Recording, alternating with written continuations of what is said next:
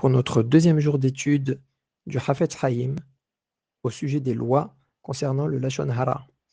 Voilà ce que nous dit le Hafetz Haïm au sujet de celui qui a commis une Avera, un péché. Il est interdit de raconter sur quelqu'un qu'il a commis un péché, qu'il a transgressé une mitzvah quelconque, que ce soit une mitzvah, un commandement d'ordre thoraïque, c'est-à-dire qu'il est écrit dans les textes de la Torah, donc on peut le déduire directement, ou bien que ce soit un commandement des Chachamim qui ont fait des déductions, ou bien même que ce soit simplement une barrière qui a été posée par Chachamim pour nous éviter de tomber dans le péché plus grave.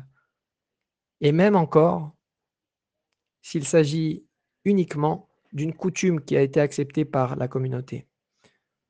Ces choses-là sont très mal vues par la Torah. Et donc, les raconter revient à raconter quelque chose de méprisant, de méprisable au sujet des autres. C'est pour cela qu'il est interdit de raconter un événement au cours duquel quelqu'un aurait transgressé une loi du judaïsme, même lorsqu'il s'agit d'une loi qui n'est pas observée par grand monde